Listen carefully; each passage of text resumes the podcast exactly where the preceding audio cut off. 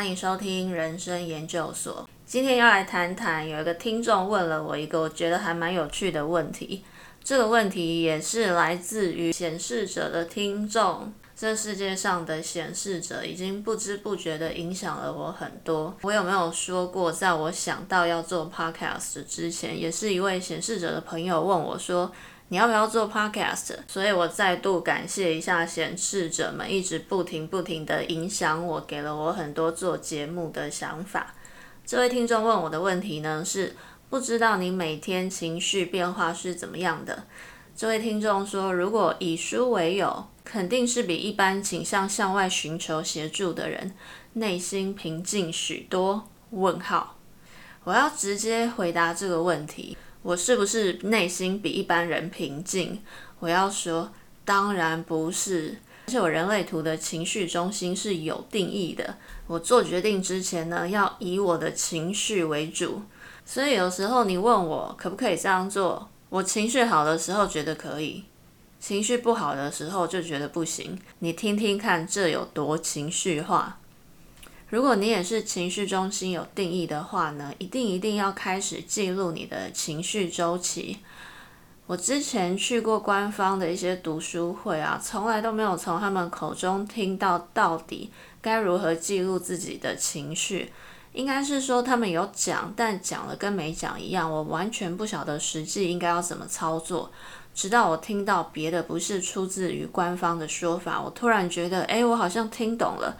然后开始记录自己的情绪周期，才恍然大悟，我自己情绪的运作。也到那个时候，我才发现，天呐，我的情绪周期竟然两三天就会跑完一次，而且我会在情绪达到最高点的时候呢，突然又跌到最低。也有可能在最低点的时候，突然又冲到最高。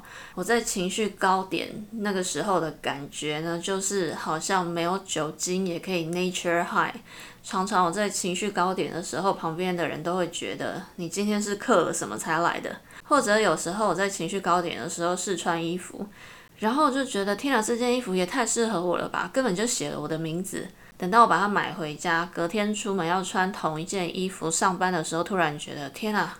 我昨天是怎么了？我怎么会觉得这件衣服适合我呢？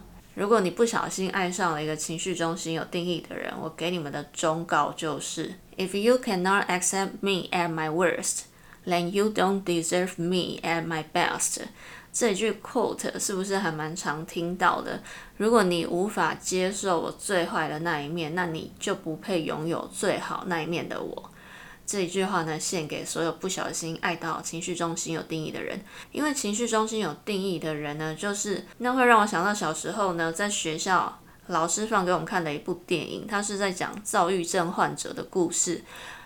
当他经历躁期的时候呢，他的性格非常迷人，到处放电，乐于冒险，情绪呢一直非常高涨。可以带你跳脱平凡生活，拥有非常刺激的经历。但当他开始进入预期的时候，你又会觉得被他带入地狱。当然，情绪中心有定义的人没有那么夸张，也没有真的生病。但我们的人生就是不断的在经历高高低低，高高低低。也就因为这样呢，我们根本就不害怕情绪这个东西，因为我们每天都在经历啊。每天都在被情绪带着走，我自己是觉得这样还蛮自然的。我反而以前会很疑惑，为什么别人跟我看到一样的东西，我超有感觉的，但别人都会没有感觉。所以我也不会特别想要去压制自己的情绪，控制自己的情绪。旁边的人呢，可能会觉得很搞不懂。但就像我刚刚说的，如果你没有办法接受最坏的我，你就不配拥有最好的我。重点就是因为我们情绪高涨的时候就很可爱啊，用英文来说就是 such a fun person。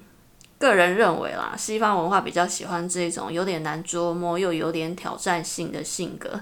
就因为我们情绪在高点的时候就会非常可爱，情绪非常有感染力，所以身边的人也通常可以忍受我们情绪低点的时候，特别难搞的时候，看任何事情都不顺眼的时候。在还没有接触人类图之前呢，我可能就觉得自己只是一个比较任性的人，有时候呢就是看什么东西都不爽。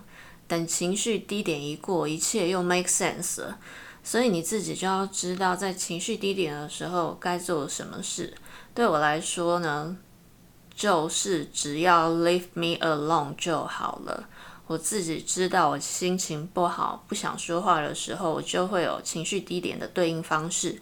最怕的就是遇到情绪中心空白的人，因为他们会受我的情绪影响，然后就会一直做很多事情，希望我可以赶快脱离我的情绪低点。其实那些对我来说都是没用的，我需要的只是一个人待着，不要干扰我。但往往身边的人就会觉得，是不是我很没用，我没有办法让你开心？这种想法都是不必要的，就是每个人的设定不同而已。这边特别说一下人类图的知识。如果你的情绪中心是有定义，而且接通的是三五三六、三零四一这两条，或是你有这几个闸门的话呢，在你情绪低点的时候，你可以吃一点甜的。当我知道这件事的时候，我突然发现我的身体真的蕴藏了比我头脑更多的智慧。因为我原本就发现，我某些时刻可能是因为情绪非常低落。或者是情绪特别高涨的时候呢，我就会想要吃甜的，因为我并不是那种养成习惯饭后一定要来点甜的那种人。但特别就是在某些时刻，我会想要吃一下甜的。看到人类图的这个说法，就觉得天啊，我的身体拥有的智慧会让我知道他现在需要什么。而现在很多人受了社会的制约啊，受了广告的制约，受了那些美容老师的制约，就觉得哦，吃甜的会老啦，吃炸的会老，那其实都是制约的观念。我不限制自己一定不吃甜的，我也没有一定要吃甜的，我需要的时候我就会吃，这就是我的自由。我相信自己的身体会选择它需要的东西。所以我们家常备了很多甜点，但我也不用担心，我因为吃甜的就会变胖，因为我只有特定时刻才想吃。所以你身边如果刚好也有情绪中心有定义，而且刚好就是这两条通道，再说一次是三五接三六不预期的这一条，跟三零接四一梦想家的这一条通道，然后你的情绪波可能也会长得跟我很像，高点突然转低，低点又在爬高。所以你想想看，我这样每天情绪高低乱冲，而且我个人的情绪周期又那么短，你不觉得我很像一个疯子吗？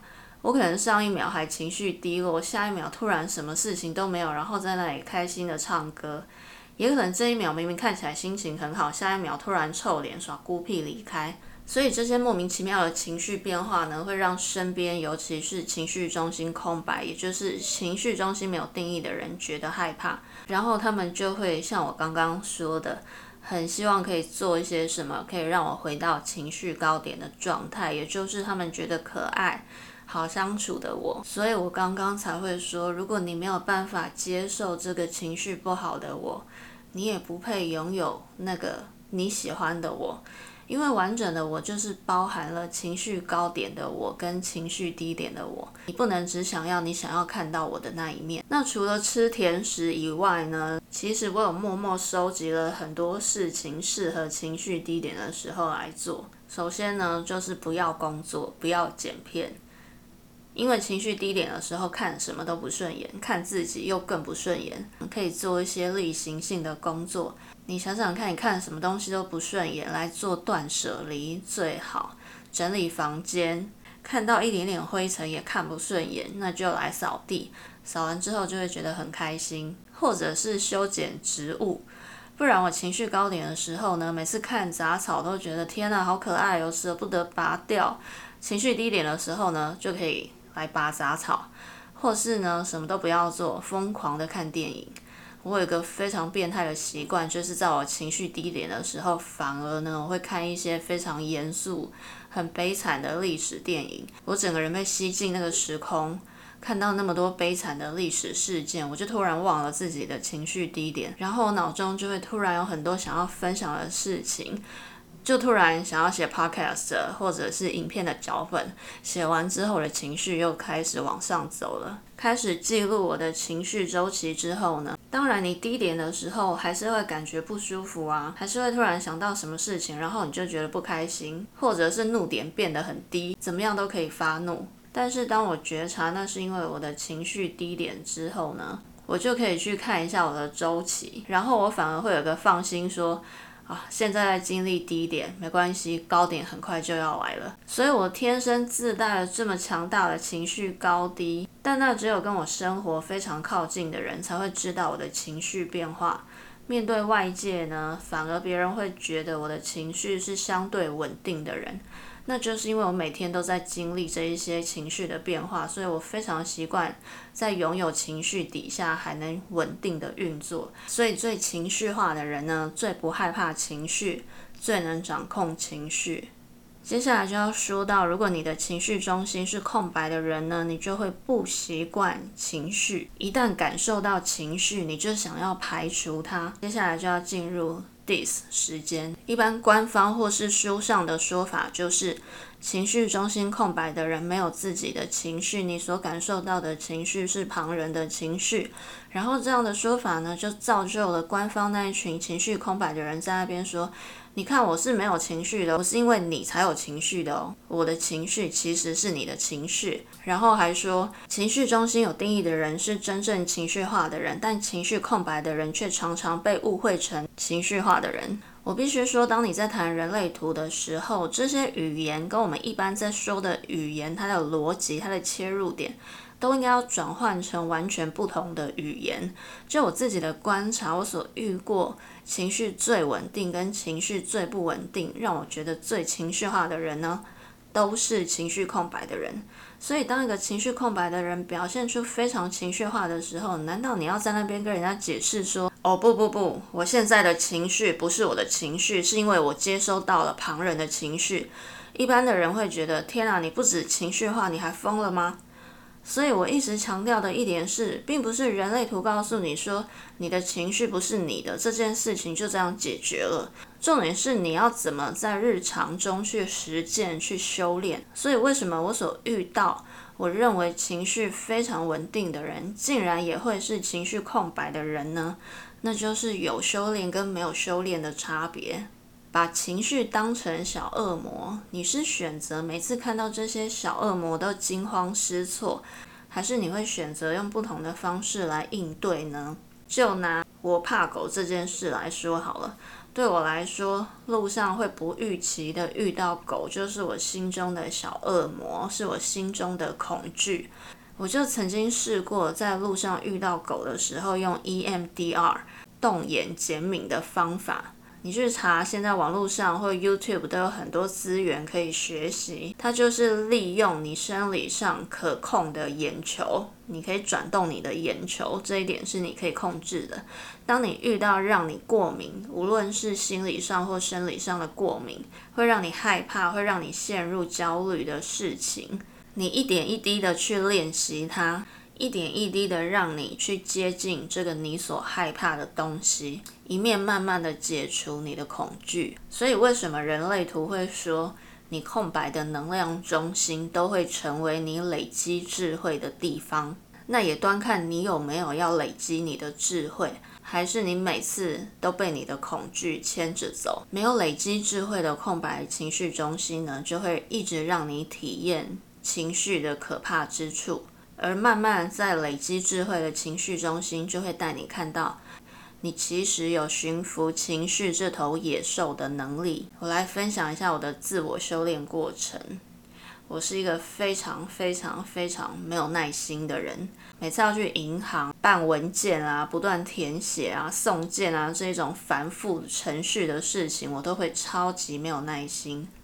我上次去银行开户的时候呢，遇到一个不停在撒娇的银行行员。不停撒娇这件事情已经让我心里觉得有点感冒了。他在办我的业务的时候呢，一直跟旁边的同事撒娇说：“去帮我买午餐啦。”这已经让我觉得你可以了哦。可是，当我想要改变，当我有了想要修炼的心情，我想要修炼我没有耐心的这个部分，我就会告诉我自己：你修炼的时刻来了。那天我开户等他等了一个多小时，隔天我接到他打电话来跟我说，要我再跑一趟银行，为了帮他签那个因为他在工作上的不专业而漏签的名。我在一个三十六度的大热天，专程为了这件事情再跑一趟银行，我却没有对他发飙。诶，那个时候我真的意识到，哇，我进步了。所以，当你知道人生中永远要修炼的都是自己，你就会把焦点放在自己身上。如果是以前的我，我可能会当面指责他说：“小姐，你可以快一点吗？小姐，你工作态度可以这样吗？”但我现在知道那不是我的问题，那是他的课题。所以，当你想说别人怎样怎样让我很不舒服、很讨厌的时候，你可以把重点试着放在自己身上。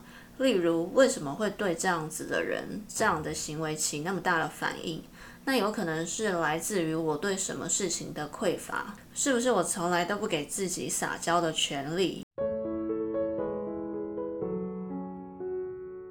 修行并不是你修了之后，你就会永远幸福快乐，你就都会遇到好人好事，那比较像是吸引力法则那一套。但我自己觉得，那就是用很浅的方式来精神自慰自己而已。另外一个我比较喜欢的说法是，修行呢是在修你对外界事物的反应。当你把自己修炼好了之后呢，你遇到任何事情，你都能平静面对了。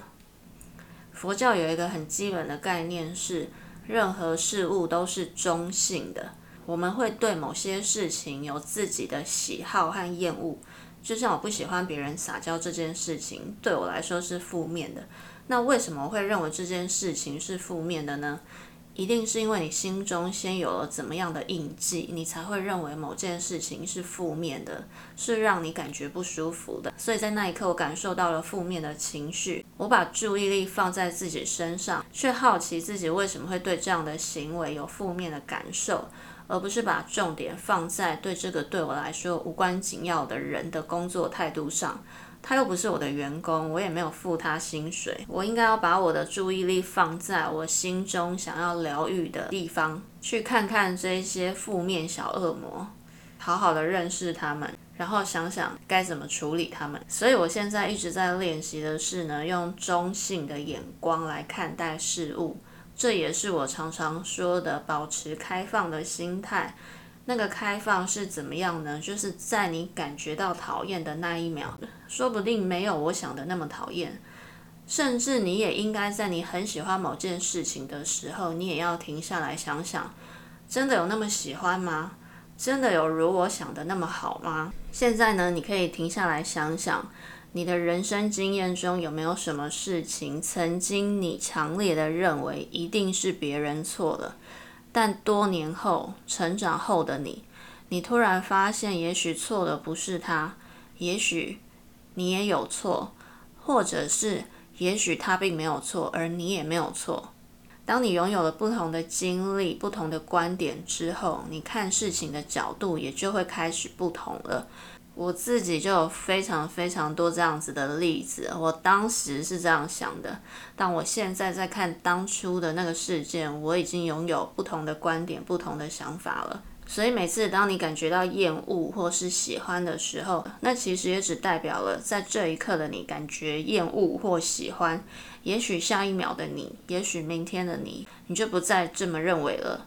那你又何必急着在这一秒对这个事件做出什么反应呢？我们都会想要一直保有好的情绪、好的心情，但情绪本身并无好坏，它能带给你的就是让你去体验、经历每个当下。下次当你感觉愤怒、悲伤或是失落的时候，在做任何反应之前，都先深呼吸一口，观察。你现在在生气的这一秒的当下，第一口的深呼吸，你的愤怒指数有多少？吐气之后呢，再一次的深呼吸，这个时候你的愤怒指数还剩下多少？再来一次深呼吸，观察这个愤怒在你的身体里对你造成什么影响？你觉得身体的哪个部位被愤怒卡住了？你觉得这个愤怒想要跟你说什么呢？他是不是想要提醒你什么？也许是想要提醒你，你认为别人没有尊重你，没有好好对待你，那你有没有好好尊重自己心底最真实的感受？有没有好好认真仔细的对待自己的感受？接下来呢，又是我的亲身经历了。在两年前呢，我经历了人生很大的低潮，跟阿迪最近分享的有一点像。在两年前呢，我也被诊断出重度忧郁症，那也是在我最接近我梦想的时刻。那个时候，我接到了所有计划中最想要教的班，拥有最完美的上课时段，但我却生病了。忧郁症呢，应该就是情绪整个坏掉的一个现象吧。但也因为这场病呢，让我重新检视了我的人生。我真正想做的是什么？我想过的是怎么样的生活？这个问题呢，就花了我两三年的时间。但这却是一个无法用头脑去思考的问题。我只能亲身的去实验。不当老师的我该做什么呢？没有工作的我，我还剩下什么？我还是什么？这只能经由你每一个当下做出的决定，然后去经历你每一个为自己所做的决定。没有人可以告诉你这一条路走下去会是怎么样，走另外一条路可以到达哪里。当然，你从台北车站往正确的方向走，最终就会走到淡水。但没有人可以告诉你，身为你自己走这一条路，你会拥有怎么样的经历，会有怎么样的感觉。会遇到什么样的人，而你自己会不会喜欢这趟旅程？很多时候我们都会害怕。那如果我不喜欢这一趟我所选择的旅程呢？我会认为知道你自己不喜欢什么，也是人生当中重要的事情。如果你不知道自己不喜欢什么，你又怎么能更接近你真正想要的、真正喜欢的事物呢？而这一刻的你喜欢，下一秒的你。还会一样喜欢吗？与其说人生是一条探索世界的过程，我更觉得人生是探索自己的过程。每一刻的你都在改变，因此你也只能用你自己的体会带你走向下一刻你该拥有的体验。而所有的体验都是中性的，无论是被你称之为困难的、挑战的、伤心的。其实所有的体验都是中性的。有时候我会觉得人类真的是很麻烦吼，像这个礼拜下雨，大家应该都觉得下雨天出门上班超级讨厌。但我一边走着走着，看着路旁的大树，晴天的时候他们就享受阳光，雨天的时候呢，他们也一样享受雨天。好像只有人类。那个还未进化的爬虫类的脑，让我们一直想要紧紧的抓住安全，抓住舒适。这一次的疫情一定造成很多人在生活上、工作上的巨大转变。无论现在的你身处在怎么样的情况，希望你都能因为这样的经历得到新的力量。要长出肌肉，一定要经历什么呢？你会累到流汗，会很想放弃。但是是什么驱动你？即使肌肉酸痛的隔天，你还想要再继续下去呢？对我来说，想要继续下去的原因，永远都与爱相关。因为我爱自己的身体，所以我希望它很强壮、很有力，也很美丽。因为我爱学习的过程，也爱分享，所以我会做着看似没有回报的事情，但我却觉得那对我来说是有意义的事。因为我爱我的灵魂，所以我会在这里说出我灵魂深处真正最想说的话。今天也谢谢你收听人生研究所下次再与你一起研究人